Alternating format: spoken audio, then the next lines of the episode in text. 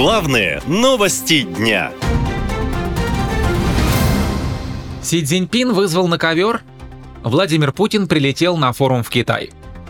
В этот вторник президент Владимир Путин прибыл в Пекин, чтобы встретиться с главой Китая Си Цзиньпином, а также принять участие в форуме «Один пояс, один путь». Цель визита – демонстрация доверия и безграничного партнерства между странами. Так гласит официальное сообщение Кремля. Это второй визит Владимира Путина за границу и первый за пределы бывшего СССР, после того, как в марте Международный уголовный суд в Гааге выдал ордер на его арест. Ранее президент посетил Кыргызстан.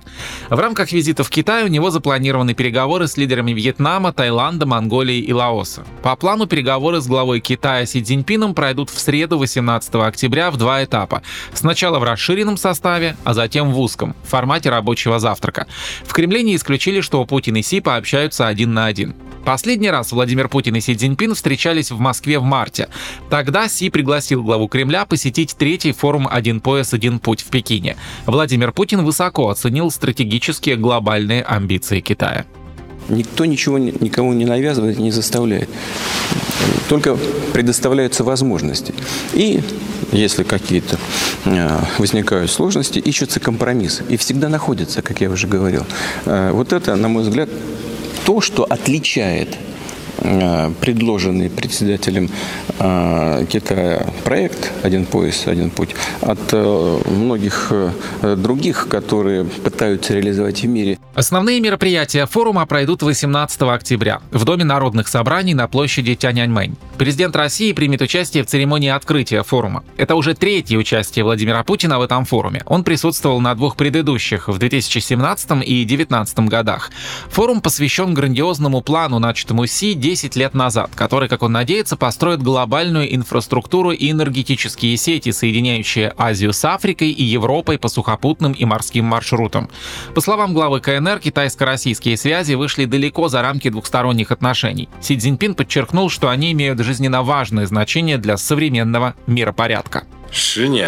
Мы с Владимиром Путиным подытожили результаты развития двусторонних отношений за последние 10 лет и сошлись во мнении, что китайско-российские связи вышли далеко за рамки двусторонних отношений и имеют жизненно важное значение для современного миропорядка и судьбы человечества. Последний раз Владимир Путин посещал Китай на зимних Олимпийских играх в Пекине в феврале 2022 года, когда Россия и Китай объявили о безграничном партнерстве за несколько дней до начала специальной военной операции на Украине. С тех пор в российско-китайских отношениях появились некоторые трещины, отмечают политологи.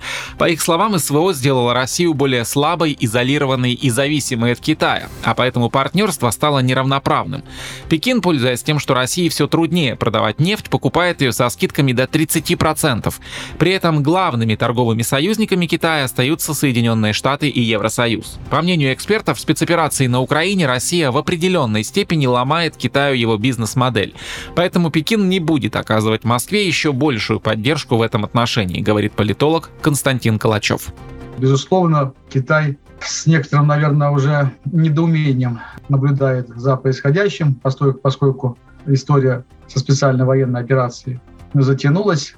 И, безусловно, э, Китаю очень интересно, э, э, что же будет дальше. В отношении Украины Пекин умело балансирует между Западом и Россией, при этом никогда не упускает из виду свои собственные интересы, говорят политологи. По их словам, вопреки расчетам Москвы, о будущем стратегическом партнерстве России и Китая можно говорить лишь с большой натяжкой, мол, слишком уж велика зависимость Москвы от Пекина. Наша лента. Веселим, сообщаем, удивляем.